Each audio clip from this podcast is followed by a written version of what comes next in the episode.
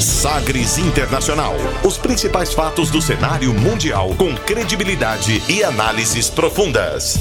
A contextualização histórica das últimas notícias com a apresentação de Rubens Salomão, comentários do professor de História Norberto Salomão e participação de especialistas. Um programa que vai além da notícia, com reflexões abalizadas sobre o panorama global. Sagres Internacional. Agora na Sagres. Olá, seja muito bem-vindo a mais uma edição do Sagres Internacional. Bem-vindo, bem-vinda essa centésima vigésima nona, número 129 do Sagres Internacional. Eu sou Rubens Salomão e a partir de agora com você, ouvinte Sagres, os fatos precisos e análises credenciadas sobre os principais temas mundiais. Sagres Internacional tem o apoio de Instituto Goiano de Direito. Pós-graduação 4.0 vai muito além do conteúdo. Portal igd.com.br. E você confere nesta edição o tema do dia. Jogos Olímpicos, o drama de atletas que pediram asilo político. Pedro Castilho assume comando militar e pede união dos peruanos. Mapas mostram que Talibã já retomou metade do Afeganistão com a saída dos Estados Unidos. Na China, milhões de pessoas voltam ao confinamento por conta de um surto da variante Delta. Primeira missão de altos funcionários de Joe Biden ao Brasil coloca o foco na China e busca relação pragmática com o presidente Bolsonaro.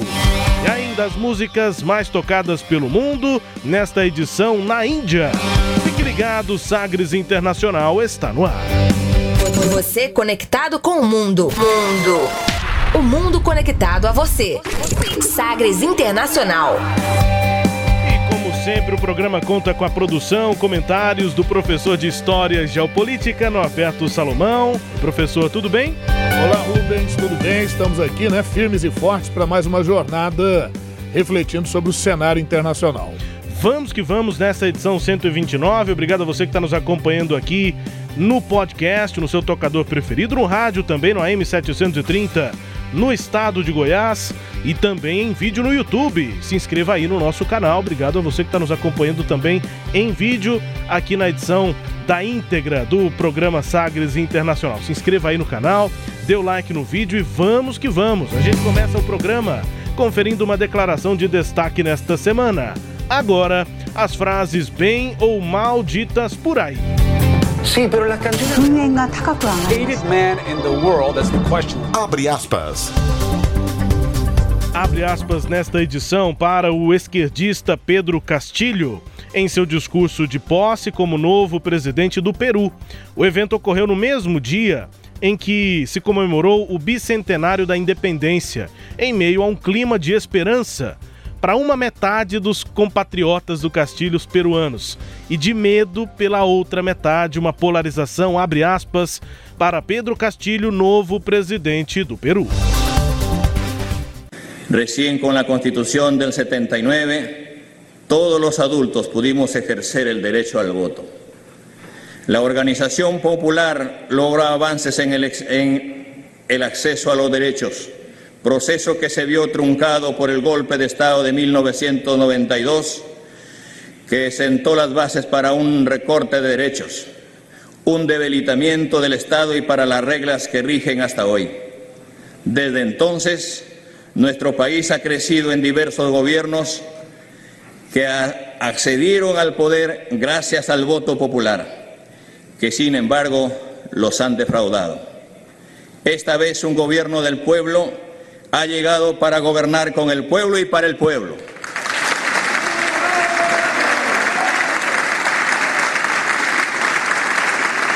Para construir desde abajo.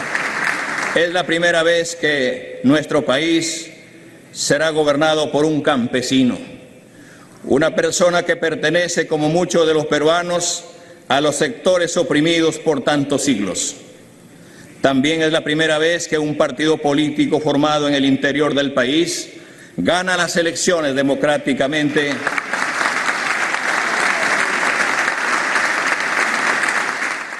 O que foi que ele disse? O que foi que ele disse? Para traduzir o que foi que disse aí Pedro Castilho, abre aspas. Apenas com a Constituição de 1979, todos os adultos podemos exercer o direito ao voto. A organização popular avança com o acesso aos direitos, processo que se viu atrapalhado pelo golpe de 1992, que lançou as bases para um corte de direitos com enfraquecimento do Estado até as regras que se aplicam hoje. Desde então, nosso país tem crescido em vários governos que chegaram ao poder graças ao voto popular, que, no entanto, tem sido fraudado. Desta vez, um governo com, é, do povo chegou para governar com o povo e para o povo. E ali aqueles aplausos. Depois, o Castilho diz para construir de baixo. É a primeira vez que nosso país vai ser governado por um camponês, uma pessoa que pertence, como muitos dos peruanos, aos setores oprimidos por tantos séculos. Também é a primeira vez que um partido político formado no interior do país ganha as eleições democraticamente. Fecha aspas. Presidente peruano Pedro Castilho, professor, foi reconhecido nesta última semana, agora.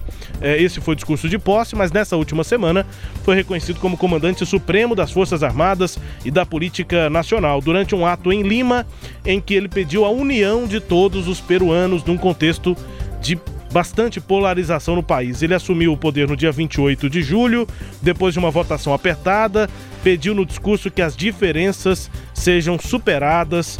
Cerimônia que aconteceu no Palácio do Governo. Esse apelo do Castilho por unidade acontece no momento em que o chefe de gabinete dele, a equipe ministerial, tem sido questionados por diversas bancadas parlamentares, pela Defensoria do Povo e por parte da opinião pública que consideram que essas pessoas foram nomeadas, eh, e mas que elas têm poucas credenciais profissionais, trajetórias polêmicas, enfim, há questionamentos já né, com poucos dias, já questionamentos, com horas até, né, questionamentos a esse governo do Castilho. O mandato dele, um professor rural, sindicalista, enfrenta um congresso, além dessas críticas, o congresso é controlado pela oposição de direita, professor. É isso, né, Rubens? A, a eleição lá no Peru foi bastante polarizada. Keiko Fujimori, né, tentou ainda colocar ali areia no negócio é, pedindo revisões, sem ter provas para isso. Os, os, observadores internacionais alegam que o pleito foi é, é, adequado, que não teve irregularidade. E mais, né, Rubens? Também a, a, alegação de que a imprensa estava francamente favorável a Keiko Fujimori, não ao Castilho. O Castilho ele é um professor primário né, da zona rural sem grande experiência política, é um neófito praticamente na política, e aparece daquela forma bem folclórica, né? Com roupas que lembram adereços dos índios Quichua. O chapelão, O chapelão, né? né de palma que ele usa lá, o chapéu branco. Tem uma característica forte aí do, do Pedro Castilho. Agora, imagine você, né? É, ele já começou o governo, quando nomeou ou, ou indicou, né? Para ser o, o, o chefe do gabinete de ministros, o presidente do gabinete de ministros, porque lá tem isso, lá no Peru, é, e que depende da votação do parlamento, ele já nomeou alguém da extrema esquerda. Quer dizer, num país que esteve polarizado durante as eleições. Ele, inclusive, no segundo turno, abrandou o seu discurso quando ele nomeou agora no dia 29 o Guido Belido Ugarte, ele surpreendeu todo mundo, né? Quer dizer, como se ele tivesse retrocedido e ou recrudescido a sua posição política. O interessante, né, Rubens e todos aqueles que nos ouvem e, é, e que nos acompanham, é que o, o, o, Pedro Castilho escolheu a região de Ayacucho, que é uma região histórica, onde nós tivemos a, a, as batalhas finais na vitória dos colonos contra a metrópole espanhola, isso em 1824.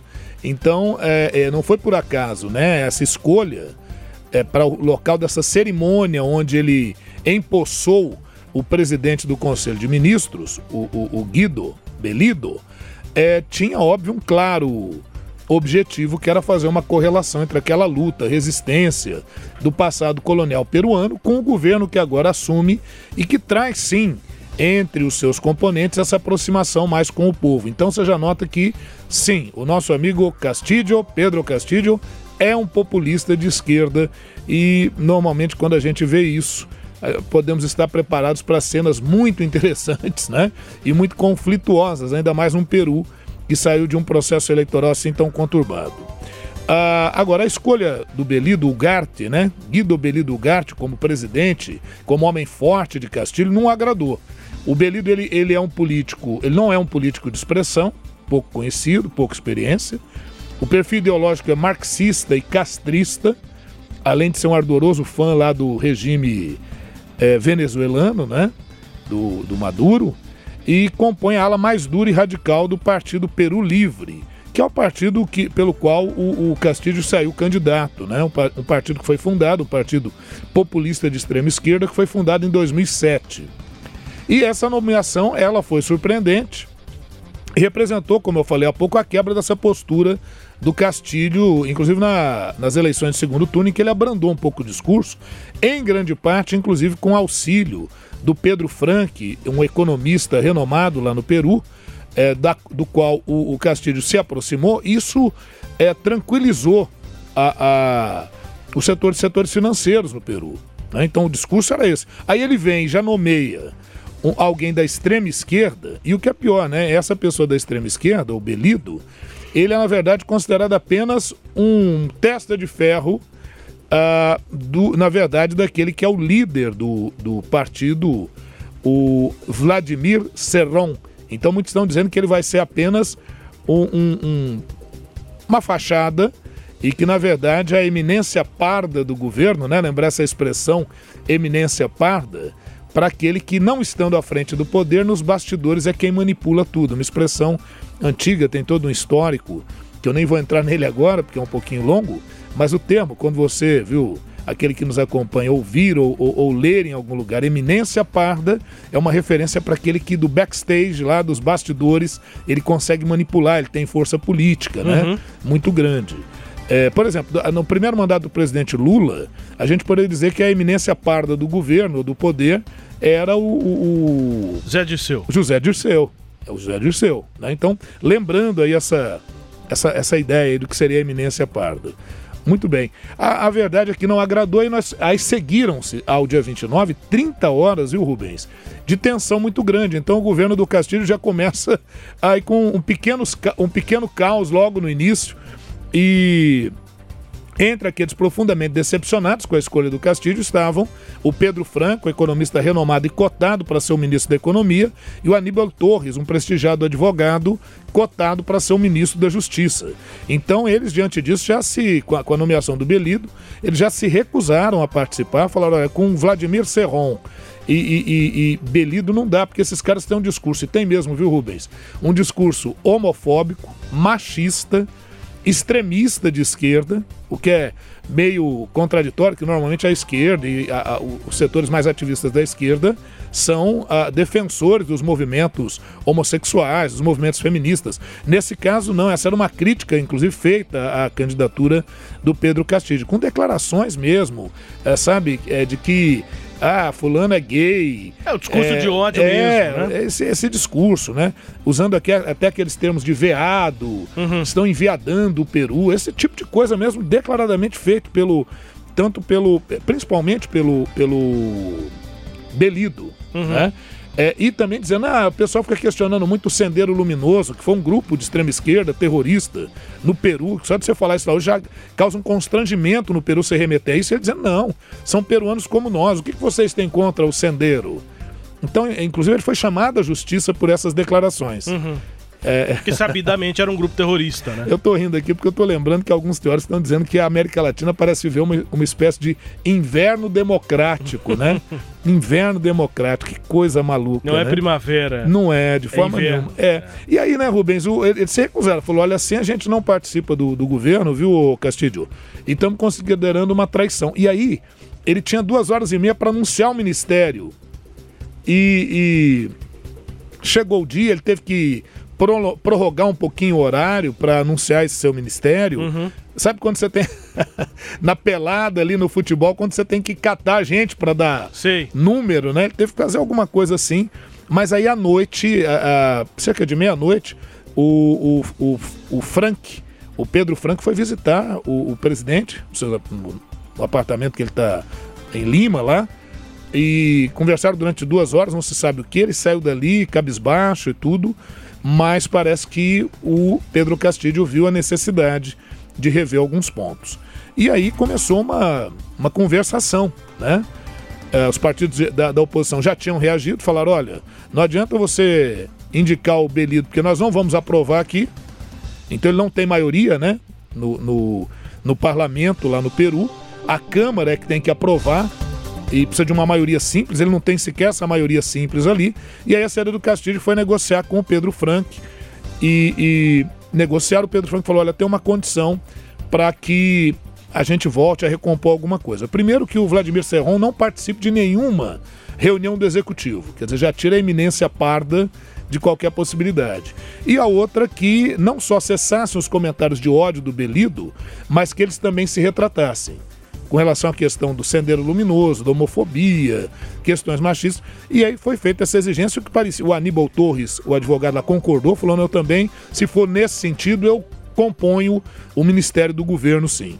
E aí, surpreendentemente, os radicais de extrema esquerda concordaram, fizeram declarações e a crise foi arrefecida.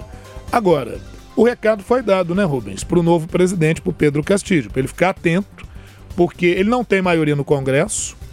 O Peru vem de uma intensa crise. Vamos lembrar que o Peru, nos últimos quatro anos, teve quatro presidentes. Uhum. O, eu vou só lembrar os nomes: o, pa, o Pedro Pablo Kuczynski, né? o PPK, que uhum. inclusive a sigla bate com o partido que ele criou, para né, ficar bem característico. Ele é acusado de corrupção no escândalo da Odebrecht lá é, na Lava Jato lá do Peru, ele renunciou. Mas é consequência mesmo da investigação do Brasil, da, da, Também, da Odebrecht. É, né? isso. O Martim Vizcarra assumiu no lugar dele em 2018, uhum. né? O, Pe o Pedro Pablo Kuczynski ficou de 2016 a 2018. De 2018 a 2020 ficou o Martim Vizcarra, mas também, também acusado de receber valores indevidos para pagar um cantor lá do Peru. Presentes, presentes e tal. e tal. E aí ele não aguentou a pressão, em 2018 ele renunciou. Aí nessa semana que ele renunciou, entrou o Manuel Mirino. O Manuel Mirino ficou cinco dias, porque acusaram o Manuel Mirino, que era o presidente da Câmara, de ter manipulado o processo para assumir como presidente. Ele também não aguentou a pressão, renunciou em cinco dias. E aí assumiu Francisco Sagaste, que ficou até a posse do, do Pedro Castilho, né? Até essa transição. Agora, o interessante é que, nesse período entre a renúncia do Martim Vizcarra a passagem do Manuel Merino e a ascensão do Francisco Sagaste, uma semana. Então, as manchetes de alguns jornais, se vocês buscarem, vão ver que o Peru teve em uma semana três presidentes. né? Só isso. Então, é. Fora isso, a gente tem a forte polarização nas eleições, com a, foi lá com a Keiko Fujimori. Então, o Peru é um país hoje dividido. É uma polêmica apuração da votação.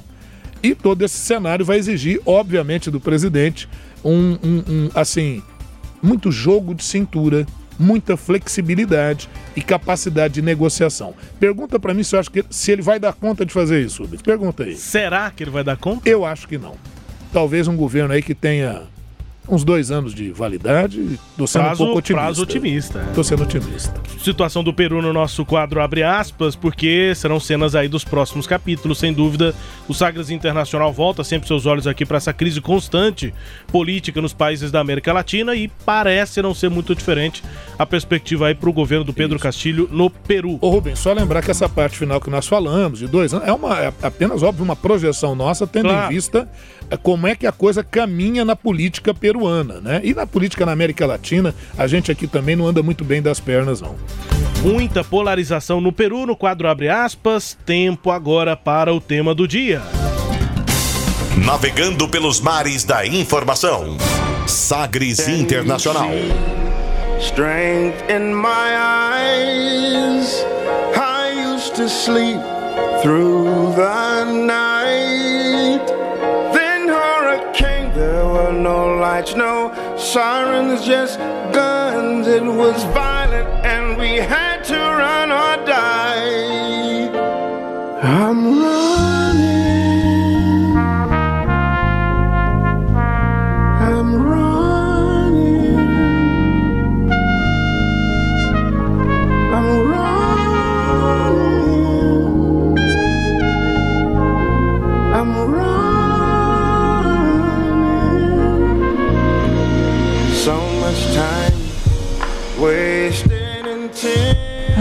So now I feel myself really good because I have support from the whole world, and this support make me much stronger. And I'm here in Poland, and I feel myself like in safety, and I'm happy to be here.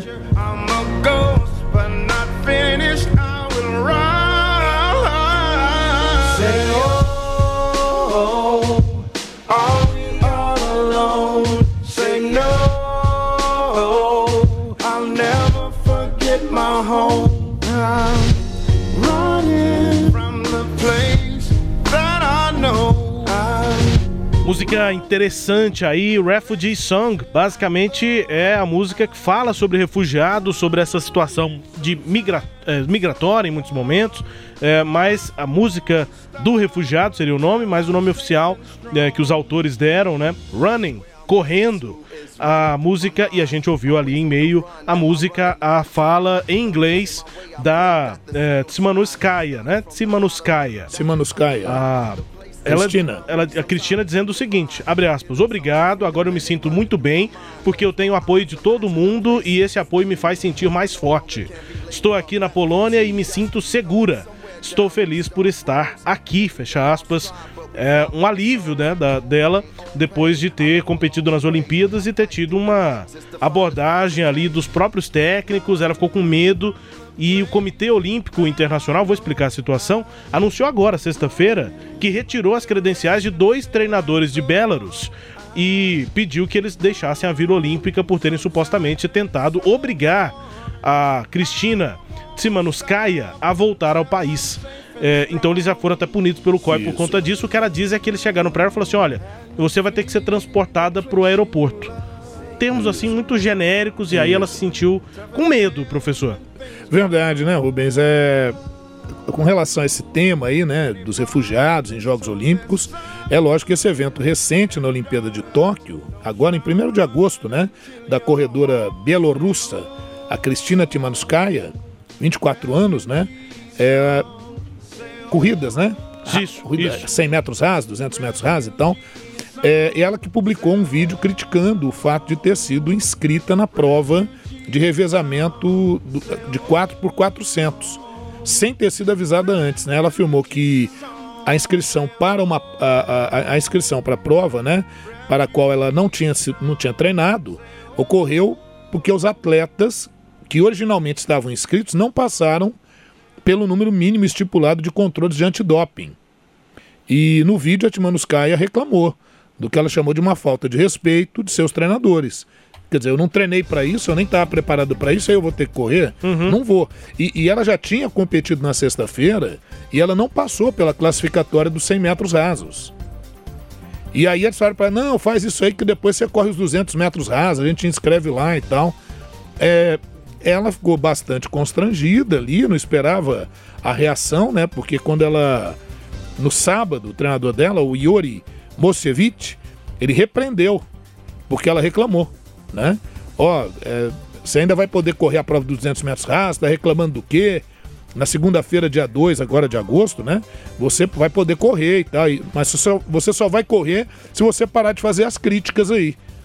E só que o caso já tinha ganhado uma certa repercussão e lá na TV da Bielorrússia eles estavam falando que ela era antipatriota e tal, e a avó dela comunicando com ela também, falando: olha, o pessoal aqui tá falando que você não é patriota e tudo, tá levando pro outro lado e tá dizendo que você tá com problemas mentais. Xiii, que Porque coisa. essa é uma forma dos regimes também autoritários Sim, sim, sim. eliminarem as suas oposições, que é não só dizer que o cara é antipatriótico ou, ou é, é subversivo ou coisa do gênero, mas falar que ele não tá bem da, Uhum. do quadro mental, porque descredibiliza completamente, né? A ideia era essa. E aí, diante disso, ela, ela no sábado ainda o treinador mudou de ideia. Falou: "Ó, você não vai correr nada, a gente tem ordens. É para você voltar imediatamente para Minsk, que é a capital da Bielorrússia. Só lembrar, né, Rubens, a Bielorrússia é aquele país governado pelo Alexander Lukashenko e profundamente alinhado com a Rússia do Vladimir Putin. Né? Ele, o, o, o Alexander Lukashenko, Lukashenko, perdão, foi aquele que afirmou que a pandemia, esse negócio de pandemia não existia, era uma psicose e que se curava com vodka e sauna. É, é ele, negacionista e tal, esse processo todo. E só que em torno da Bielorrússia, a Bielorrússia é um país que não tem saída para o mar. Então, em torno da Bielorrússia, você tem a, a Rússia, é aliada, mas os outros não são. A Lituânia, a Letônia, a Estônia, a Polônia, a Ucrânia não são aliados do Lukashenko e nem do Putin. Eles são mais pró-União Europeia e OTAN. Então já tem essa, essa tensão ali. Por isso que fugir ali da Bielorrússia para a Ucrânia, ou para a Polônia, ou para a Lituânia, é a melhor saída. Por exemplo, a, a, a candidata que concorreu com Lukashenko e perdeu pelos índices oficiais, mas a, quem fez a, a, apuração paralela disse que ela ganhou com 57% dos votos, ela fugiu para a Lituânia, ela está lá na Lituânia. Né? Agora, essa semana ainda nós tivemos da Bielorrússia uma, uma notícia terrível, né? O, um opositor do Lukashenko, um jornalista, ele fugiu para a Ucrânia e foi encontrado em uma praça enforcado. E a polícia lá da Ucrânia está investigando o crime como é, homicídio e não como suicídio. Então, assim, tem, tem tudo isso que envolve a questão belorrussa, né? E agora essa questão da Timanuskaya, o que chamou a atenção é, do mundo para falar, bom, mas em outros momentos nós tivemos também esse tipo de coisa, em outros momentos, em outras Olimpíadas, em outros jogos internacionais, a gente vai ver aqui que sim. Agora a verdade é que a Timanuskaya, quando foi levada para o aeroporto, ela resistiu, pediu ajuda da polícia japonesa, o caso já tinha repercussão, a polícia japonesa falou, a senhora quer embarcar? Não quero, estou embarcando forçada. Por isso falou, então dá licença, uhum. pessoal do Comitê Olímpico Belorrusso, vocês dão licença, ela está conosco, ela está sob a proteção nesse momento do governo japonês. Isso foi no dia primeiro ainda. No dia seguinte, na segunda-feira, ela procurou a embaixada polonesa, conseguiu o visto humanitário da embaixada polonesa e o, o, o namorado dela, né? Porque alguns falam que é namorado, outros falam que é marido, o uhum. companheiro dela também foi avisado e fugiu para a Ucrânia. E assim ela conseguiu, né? A, a, realmente, ela consegue o, o visto humanitário lá da Polônia e o marido dela também consegue fugir para a Ucrânia, também consegue, a Polônia também deu a ele o, o, visto humanitário, ela conseguiu essa condição também. E como você disse aí no início, é, dois membros da comitiva olímpica Bielorrússia é, tiveram que entregar suas credenciais e sair da Vila Olímpica, voltar lá para o seu país o próprio COI, o Comitê Olímpico Internacional, alegou que isso é para o bem, né? Foi para o bem dos atletas, né? Da comitiva que permaneceu. Os atletas uhum. estão lá, permanecem competindo, mas alguns membros da, da do, do Comitê Olímpico Belorrusso foram devidamente retirados. E ela agora é considerada refugiada, professor? Sim, ela agora é uma refugiada, uma asilada, né? Uhum. Um asilo político. Asilada e exilada, né? Os dois, é. termos, os dois termos, né? Mas você viu aí a declaração dela, que ela se sente feliz, se sente isso, segura isso. e muito confortável com o apoio internacional que ela recebeu. Isso é mais um golpe no governo autoritário do Lukashenko. E de raspão pega ali o Putin, que apoia esse tipo de governo, né? É. O, o, o Lukashenko o governo belorrusso, ele está, ele está no poder desde 1994. Só para informar isso. Então ele está 27 anos no poder. Né, com mandatos lá de sete anos. Cada mandato ele sempre se reelege, se reelegeu agora em agosto de 2020. Começaram manifestações intensas Isso. que ainda Fizemos se seguem um tema contra aqui ele. no Sagres Fizemos em três quadros. E ele tem a proximidade com a China. Existe um parque industrial sino-belorrusso lá na, na, na, na região. É, e veja, os belorussos já chegaram até aqui ao Brasil.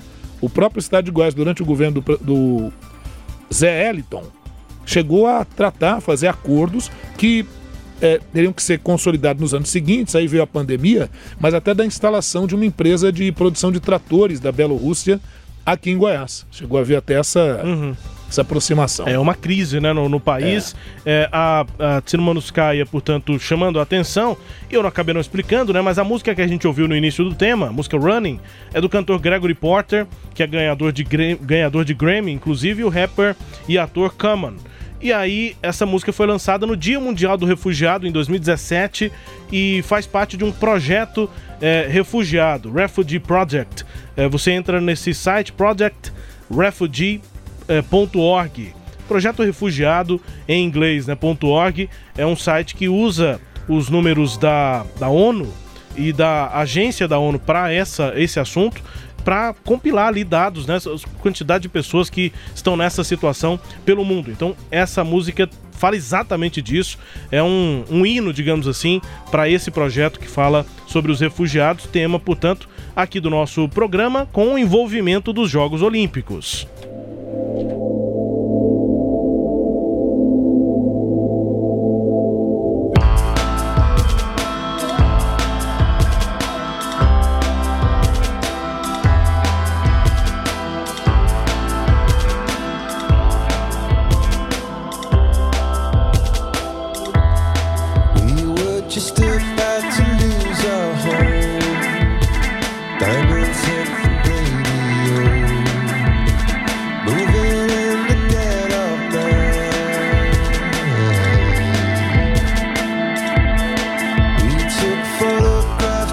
Do Coldplay, falando exatamente sobre a situação de refugiados. A música se chama Aliens.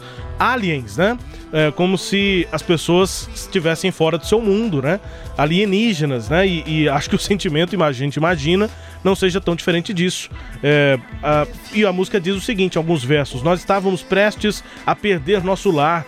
Diamantes devoraram o rádio, movendo-se na calada da noite. Nós tiramos fotografias, apenas algumas, então a história tem algo para saber. Nós estávamos nos movendo na velocidade do voo. Crianças choram, se você quiser, está tudo bem. Se você quiser, me abrace. Me abrace apertado. Apenas um extraterrestre. A música do Coldplay que tenta dar, é, mostrar esse sentimento, né? Professor de quem acaba ficando fora do seu país por algum motivo. Que é o que aconteceu, por exemplo, lá com a eh, Tsamuniskaya. A é, Tsimanuskaya. A gente vai falando ao longo do programa É, esse nome. Cristina Timanuskaya. Isso. O senhor já treinou, o senhor tá mais treinado. E é isso mesmo que você falou, Mas é treinar é- mesmo, porque a, a própria métrica ali do nome às vezes É. atrapalha a pronúncia, né? Mas não é um caso isolado, né? Esse sentimento aí que a música traz, ela realmente não é um caso isolado, envolvendo inclusive competições esportivas internacionais, Olimpíadas, Jogos Pan-Americanos, professor. É verdade, Rubens. A gente, e, e esse é o nosso tema, né? Como é que jogos internacionais, jogos olímpicos e tal, podem ser uma porta de liberdade para essas pessoas que se sentem oprimidas nos seus países, principalmente em função do regime político ali instalado, né? E é uma coisa tão problemática porque essas pessoas conseguem às vezes sair, mas os familiares ficam, né? Então eles têm uma preocupação grande que esses familiares possam sofrer alguma represália. Mas a gente pode destacar aqui, Rubens, rapidinho, para ter uma noção disso, o caso da Marie Provastnikova, na Olimpíada de Londres em 1948. A gente já tinha citado isso aqui quando falamos um pouquinho do histórico das Olimpíadas. Ela era técnica de ginástica da equipe feminina, da Tchecoslováquia. Hoje não existe mais a Tchecoslováquia, né? De 90 para cá, com o fim do socialismo leste europeu, a gente teve a divisão entre República Tcheca e República Eslovaca, mas na época era um país só. É, e ela foi considerada a primeira pessoa a desertar.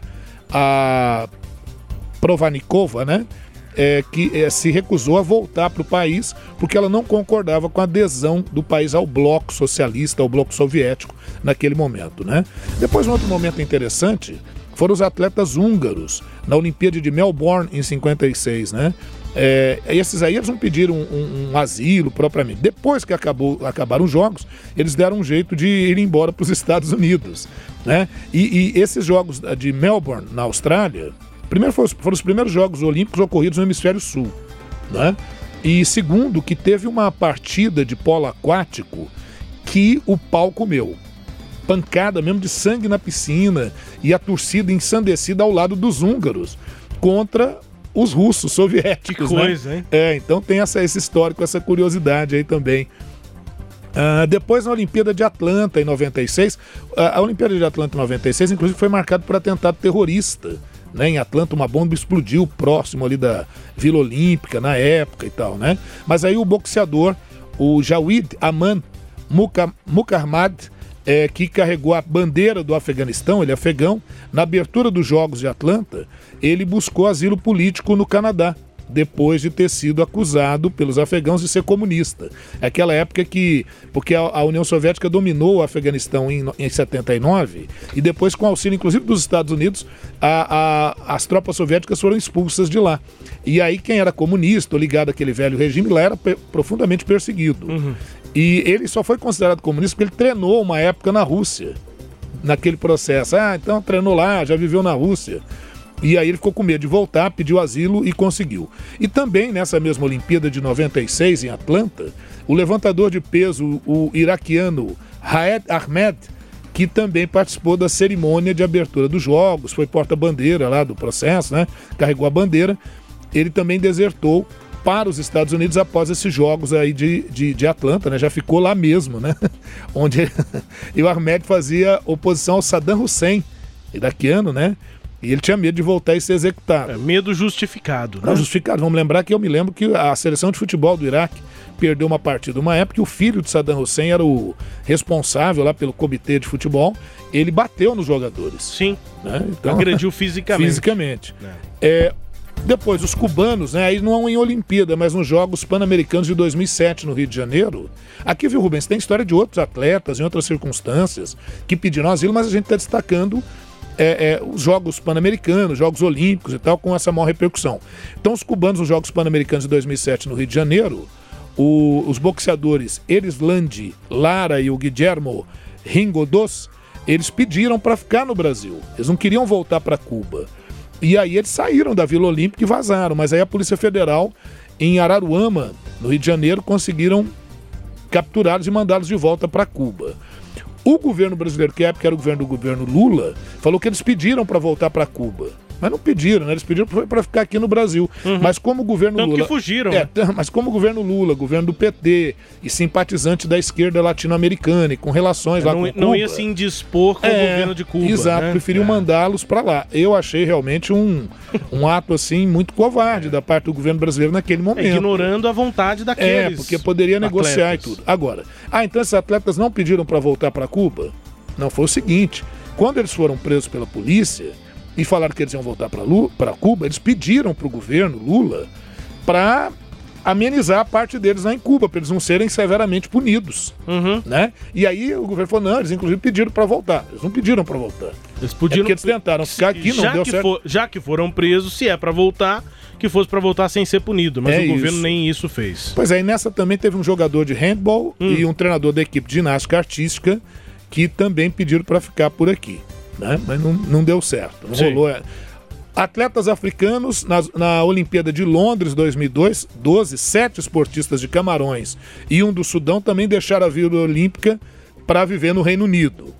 E nos Jogos Pan-Americanos de 2015, no Canadá, aí o número de cubanos aumentou. 30 cubanos pediram asilo e realmente não voltaram para Cuba. Então Uhum. você vê que há um histórico realmente nesse sentido. É, é, é, eles, eles tentam uma vigilância muito grande em relação a esses atletas. Né? E veja que coisa interessante, né? No caso que a gente falou dos cubanos aqui nos Jogos Pan-Americanos do Rio. Eles poderiam ter buscado a embaixada dos Estados Unidos, já que estavam aqui, não, eles, eles confiaram que o governo brasileiro, pelo caráter democrático e tal, É. né? mas aí dançaram nessa, nessa condição.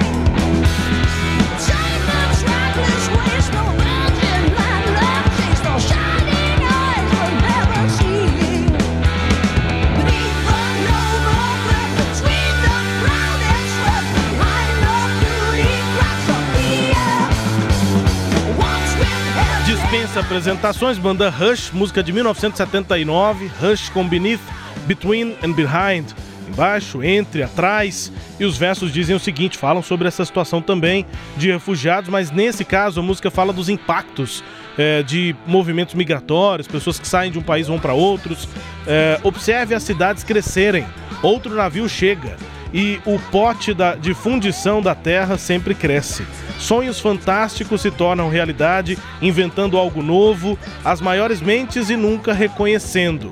É, ou seja, também uma crítica, né? O fato de que é, pesquisas, enfim, não, não, não reconhecem exatamente essa, esse impacto da, da migração. Em parte sim, mas a música faz essa crítica, mas sem dúvida é, observam essa as mudanças que acontecem nos países, enfim, nas cidades, por conta de movimentos migratórios que acontecem muitas das vezes quando parte da população, ou, ou em alguns momentos, grande parte da população, não se sente mais segura no seu próprio país, e aí navios vão chegando, né? Enfim, as pessoas vão chegando e mudando realidades é, pelo mundo, professor.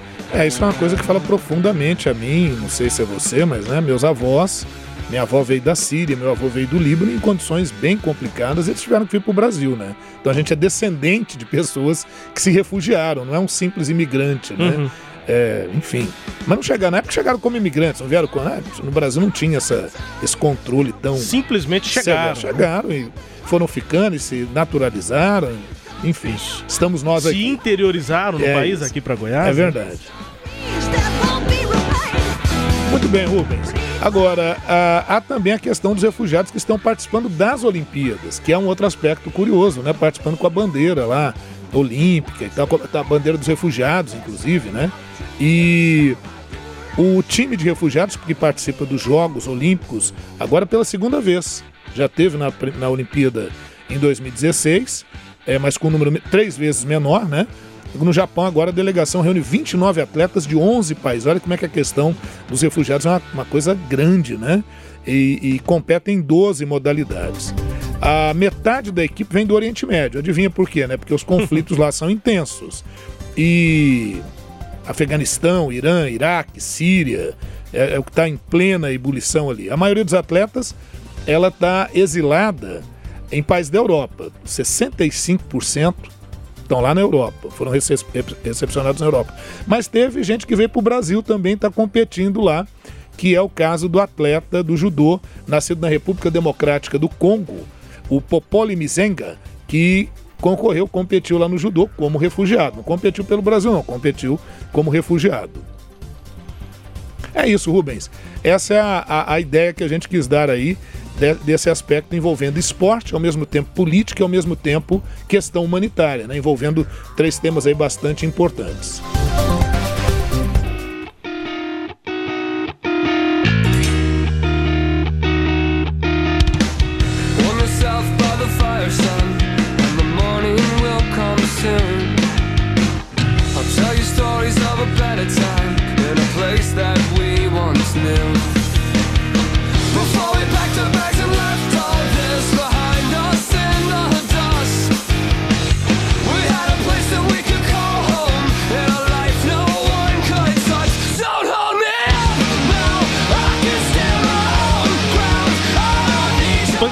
Aí do Rise Against com Prayer of the Refugee, as orações, né, dos refugiados. Os versos dizem em um trecho o seguinte, professor: Se aqueça perto do fogo, filho, e amanhã chegará em breve. Lhe contarei histórias de um tempo melhor, em um lugar que um dia conhecemos. Antes de nós fazermos as malas e deixarmos tudo isso para trás, tínhamos um lugar que podia ser chamado de lar e uma vida que, que ninguém pode tocar, porque tá longe, né? Rise Against, banda de punk rock dos anos 90, também falando sobre a situação dos refugiados. Músicas aqui do nosso tema do dia. E o destaque para daqui a pouco, no próximo bloco, a gente vai conferir. Mapas mostram que o Talibã já retomou metade do Afeganistão com a saída dos Estados Unidos. A Venezuela vai cortar zeros na moeda para conter a hiperinflação. Na China, milhões de pessoas voltam ao confinamento por conta de um surto da variante Delta. E a primeira missão de altos funcionários do governo dos Estados Unidos na gestão Biden, aqui ao Brasil, coloca o foco na China e a busca por uma relação pragmática com o governo do presidente Bolsonaro. Será que é possível? Uma relação pragmática com o governo Bolsonaro? A gente fala daqui a pouco. Se você acredita que o cenário jurídico não mudou, chegou a pós-graduação 4.0, uma perfeita conexão entre o direito doutrinário com as novas habilidades do profissional do futuro. Novos conteúdos com juristas renomados, um novo cenário jurídico está à sua espera. Encare o desafio e cresça profissionalmente. Instituto Goiano de Direito. Acesse portaligd.com.br. portaligd.com.br. Intervalo, a gente volta já com estes e outros destaques aqui no Sagres Internacional. Bem-vindo a Sagres. Em tom maior. Se você acredita que o cenário jurídico não mudou, chegou a pós-graduação 4.0, uma perfeita conexão entre o direito doutrinário com as novas habilidades do profissional do futuro. Novos conteúdos com juristas renomados. Um novo cenário jurídico está à sua espera. Encare o desafio e cresça profissionalmente. Instituto Goiano de Direito. Acesse portaligd.com.br. Ingredientes para um abraço perfeito. Olhos fechados para curtir o momento. Coração com coração batendo forte. E duas pessoas se abraçando bem forte. É, em tempos de quarentena por causa do novo coronavírus, essa receita parece improvável. Mas não se preocupe, porque quando tudo isso acabar, poderemos nos abraçar novamente. E este ato simples vai passar a ter muito mais significado. Por enquanto, continue se cuidando. Fique em casa, evite aglomerações e aproveite o tempo para refletir como coisas simples que até ontem não dávamos a devida importância têm feito falta nas nossas vidas. Entretenimento. Jornalismo. Prestação de serviços. Rádio Sagres. Em tom maior.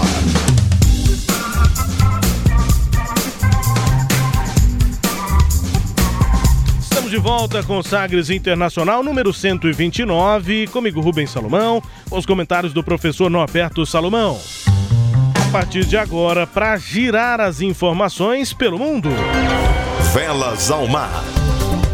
A gente começa girando aqui as informações, falando sobre a Venezuela, que vai cortar então, professor, zeros na moeda para conter a hiperinflação. O país anuncia a terceira reconversão monetária em 15 anos para tentar reverter o cenário caótico da economia local. O Banco Central da Venezuela anunciou, anunciou então é, essa mudança que vai implicar na eliminação de seis zeros da moeda nacional. É porque, né, Rubens? É porque à medida que você vai tendo inflação, crise econômica, inflação alta de preços, a moeda vai ficando desvalorizada em relação ao produto, em relação à mercadoria.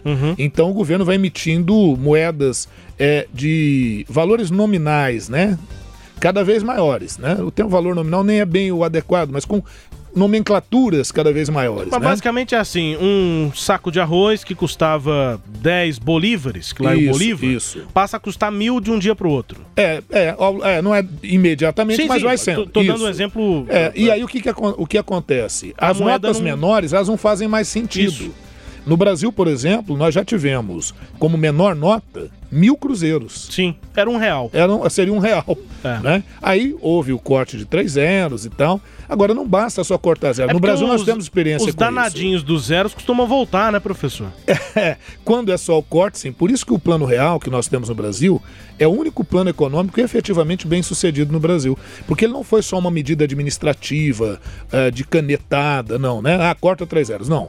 O Brasil se baseou no consenso de Washington, nos aconselhamentos lá do FMI e adaptou isso aqui com a nossa equipe econômica na época do governo Itamar Franco, em que estava à frente o Fernando Henrique Cardoso. E aí nós usamos a, a nossa reserva cambial em dólares para lastrear uma nova moeda. Então houve um processo de transição de moeda, inclusive com unidade referencial de valor, antigo RV, quem está me ouvindo não sei se se lembra, para poder adequar a uma nova moeda e aí sim a- essa moeda que está sólida a- a- até hoje. Quem não né, se lembra, e pergunta pro baixos. pai, pro tio, que É, vai se ou lembrar. os livros de história também, que é bom de vez em quando. Mas essa experiência lá, é legal, né? Porque né? aí o, o pai ou o tio vai ter uma experiência, não, eu tinha tanto para receber e na URV É. virou tanto, enfim, porque depois eu recebi. É, porque dependendo, às vezes, do pai e do tio, vai falar, não, aquilo era um governo comunista Tá, e tal. tudo bem, Por isso entendi. que eu pedi. Entendi. Penso só que pra- a leitura é importante. Só para comparar, é, 4,5% foi o que comeu, digamos assim, os salários dos brasileiros em média em 2020. Essa foi a inflação do ano. Isso. Então, 4,5%. Na Venezuela, o Bolívar, 2.959%. É Essa isso, foi a e inflação. é. E, e normalmente esse tipo de inflação. Então, assim, o seu salário deveria ter subido 2.950%. Verdade. E esse tipo de infla- inflação também, você pode notar que ele é muito típico de governos autoritários, governos ditatoriais, né? Quando o regime militar abandonou o Brasil, deixou o Brasil com inflação imensa, né? É, é, e uma dívida externa também extraordinária. Pouca gente se lembra disso. Por isso que eu falo, vamos recorrer lá aos livros de história, que Ah, é é bom para a bom. gente retomar esse aspecto. E na Venezuela, isso não tem esquerda ou direita, não, tá? Regimes autoritários à direita e à esquerda costumam cometer as mesmas atrocidades. Só muda a bandeirinha, a cor da bandeirinha. Mas as práticas muito comuns. É, é... Quem é da esquerda agora vai me odiar, né? Da direita já odiava. Então, enfim. Não, é bom, Seguimos, é bom. né? É bom ter amor e ódio de É, todos os lados. é? A gente Então. não tem muita... Não tem muito esse negócio. É. Apanha de lá e de cá. Mas a verdade é essa, né? Aí nos- os fatos comprovam. E lá na Venezuela eles estão, vão cortar três zeros. Infelizmente. Seis zeros. Seis zeros. É. Infelizmente, a medida é apenas uma medida administrativa, porque isso não vai refletir uma melhoria da economia. Não tem uma mudança na política Não tem. econômica. É significativa, não. E também lançaram a moeda virtual. Então, a- o Bolívar, agora ele tem o Bolívar virtual, que é para dinamizar. Ele não vale mais nem menos do que a moeda física, mas é para dar uma agilizada na economia. Mas a questão não é essa, né? Quer dizer, se o governo venezuelano realmente quer mu- mudar a situação da Venezuela, é convocar eleições livres na Venezuela, estabelecer o processo de democratização da Venezuela. Ah, mas aí o outro partido ganha. É, é assim, na democracia é assim. Ah, Tem hora que o partido que você gosta ganha, tem hora que o outro ganha. O importante é que tenha eleições e eleições livres e justas. Que a Aí- maioria escolhe. É, e aí quem vai entrar e administrar, mesmo que eu não goste, eu vou ter que respeitar, porque é o presidente, é o cara que assumiu, seja aqui no Brasil, seja... Pode criticar, É, não mas tem deve. de respeitar. Eu acho que a crítica a qualquer modelo sempre é importante. A crítica a nós aqui, você que está aí nos ouvindo, por favor, nos critique. Mande críticas, mas críticas que façam sentido, né? Muita gente confunde crítica com agressão verbal e discurso de ódio. É. Isso aí não é crítica, não. Né? Ou outros confundem, tem outros, Rubens, desculpe, tem outros que confundem liberdade de expressão com a capacidade e o direito, que não existe, de propagar mentiras. Isso também não é liberdade de expressão. Ou de cometer crime de ódio, também não é crítica. Não é. Essa é crime. É isso aí. Vamos pôr os pingos nos is. Olha, o Talibã conquistou mais territórios no Afeganistão nesses últimos dois meses e mais territórios nesse período do que em qualquer outro momento desde que o grupo foi retirado do poder no país, no Afeganistão, em 2001. O mapa de controle do Afeganistão tem passado por constantes transformações nos últimos 20 anos e esses últimos dois meses foram bastante significativos. Nas imagens é possível observar as mudanças sobre quem controla quais áreas no país e nas últimas semanas o Talibã parece ter sido encorajado, né? Se encorajou pela saída progressiva, está acontecendo, das tropas dos Estados Unidos e tem tomado vários distritos que antes estavam nas mãos das forças do governo. É isso, essas imagens nas quais o Rubens né, se refere aí é o mapa. Se você pegar o mapa do Afeganistão, você vai ver que o Talibã está tomando uma parte considerável. E o que já era de se esperar. Então, infelizmente, se, se não, não for tomada uma medida pela ONU, né, pelos organismos internacionais, muita gente vai sofrer no Afeganistão, porque já começam a ocorrer perseguições àqueles que são opositores do Talibã. Então, é uma outra área em que nós podemos ter uma crise humanitária ainda mais profunda do que a que já existe na região. E é assim, viu? Não é só questão de eu não concordar com o governo.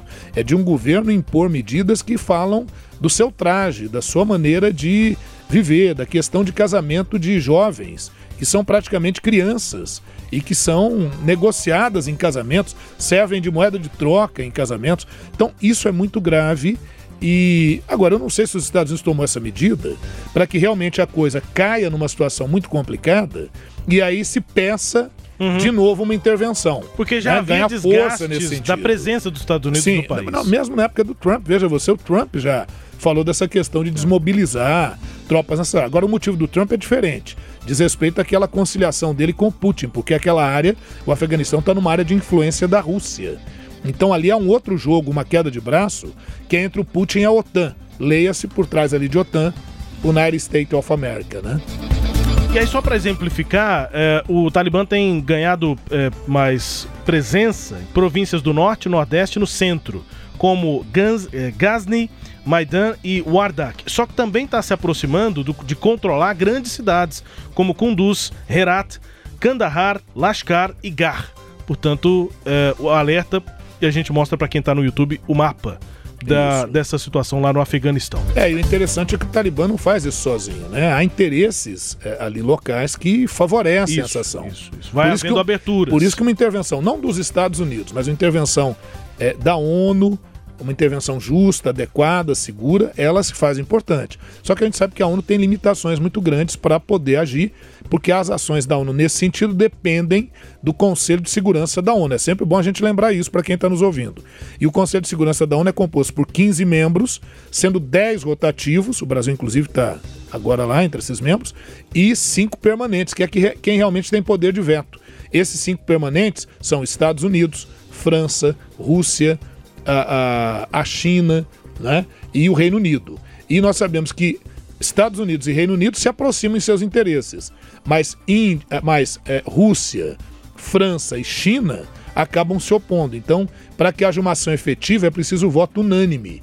E eu acredito que a Rússia não apoiaria uma nova intervenção da ONU nesse momento na região. E a pandemia pelo mundo, hein? Continua gerando muita preocupação. O Japão bateu o quinto recorde de casos de Covid em nove dias nessas últimas duas semanas e passa de um milhão de infectados. A pandemia está se espalhando para além da capital Tóquio, que é a sede dos Jogos Olímpicos, mas as mortes continuam num patamar muito baixo. Vacinação começa finalmente a ganhar tração, mas a vacinação vai avançando por idade, as pessoas mais ativas ainda não se imunizam e, portanto, o número de casos vai subindo. Pelo menos o número de mortes no Japão está relativamente mais controlado, não tem subido na mesma proporção dos números de casos, mas aí, claro, a gente já está acostumado com isso, infelizmente. Já passamos por aqui no Brasil duas ondas, na Europa já, já foram três. Em alguns lugares a quarta a onda. quarta, então a, a gente já sabe que quando os casos sobem, naturalmente, infelizmente, as mortes também costumam subir. Na China, professor, milhões de pessoas estão voltando ao confinamento.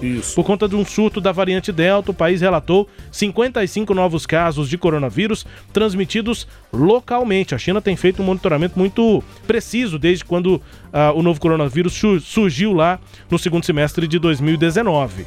Nesta última semana, o surto da variante Delta é, é marcado por uma disseminação muito mais rápida e já atinge na China pelo menos 20 cidades em províncias diferentes. E na Europa, ainda falando de pandemia, Alemanha, França e Israel têm ignorado um apelo da OMS e vão dar a terceira dose contra a Covid-19, terceira dose da vacina. Países ricos administraram cerca de 50 doses para cada cin- 100 pessoas em maio. Esse número dobrou desde então. Os países pobres têm uma média de uma dose e meia para cada 50 pessoas. Então, os países na Europa, apesar do apelo da OMS para que os laboratórios também direcionem vacina É uma melhor distribuição das vacinas. Os países né? mais pobres, Porque tem aí- gente que, que não recebeu nem segunda dose ainda, a maior parte. e lá tão já- dando a terceira. A terceira. É, é isso. O, o ponto, os pontos que você citou, bastante interessantes, eu vou subdividi-los assim. Olha, Rubens. No caso do Japão, vamos lá? Aquele ping-pong. Sim. No caso do Japão, aumento do número de casos, mas ainda bem um número de mortalidade bem pequeno É, em relação ao que ocorreu em outras áreas. E a vacinação avançando cada vez mais. Mas é óbvio que os Jogos Olímpicos têm sim sua cota de participação. A gente está falando aqui isso aqui aleatoriamente, claro, né? É, no caso da China e de outros lugares que você colocou, é, na Alemanha também, por exemplo, as restrições começam a voltar em função da variante Delta. E aí o que está acontecendo? Pessoas estão se manifestando contra as medidas restritivas. Esse é um problema que a gente vai ver sendo enfrentado aí pelo mundo.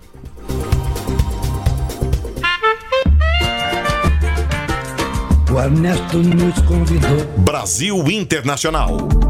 Na primeira visita de funcionários do alto nível da Casa Branca aqui ao Brasil, desde a posse do presidente dos Estados Unidos, Joe Biden, em janeiro, a agenda da missão que visita Brasília, liderada pelo conselheiro de Segurança Nacional Jake Sullivan, é profundamente pragmática, concentrada em questões prioritárias para os Estados Unidos, como o leilão da tecnologia de telefonia móvel 5G e também a relação com a China. E claro, uma coisa está completamente é, junto da outra, né? A tecnologia 5G, há uma concorrência aí de empresas aqui dos Estados Unidos e da China, com destaque para a Huawei. Mas, portanto, nesta semana, o Sullivan e a equipe foram recebidos pelo presidente Jair Bolsonaro em encontro que não constava na agenda presidencial. O presidente recebeu o visitante sem usar máscara. O conselheiro de Biden, que usava proteção, deixou o Planalto sem dar declarações pelo menos não públicas. Fotos do encontro foram postadas nas redes sociais pela Embaixada dos Estados Unidos. Segundo a embaixada, os dois lados, abre aspas, reafirmaram a importância da parceria estratégica bilateral. O governo dos Estados Unidos busca pragmatismo na relação com o presidente Bolsonaro. O que é ser pragmático numa relação entre países? É saber, basicamente, que passos podem ser dados pelos dois lados. Não dá para saber exatamente se a relação com o presidente Bolsonaro vai ser tão confiável assim, até porque o presidente já está em campanha para 2022. É, na verdade, esse caráter pragmático, né? Vamos lembrar que pragmático significa prático, objetivo. Ele vai se concentrar fundamentalmente naqueles pontos em que há interesse comum e aí a objetividade disso, quer dizer, não tocar em pontos polêmicos. Essa questão do, do, do 5G, por exemplo, é uma questão de interesse comum, né, Rubens? Que é dar um chega para lá na China, na Huawei, e avançar nessa questão com empresas norte-americanas, por exemplo. Vamos embora na edição 129 do Sagres Internacional, ouvindo música bem tocada na Índia.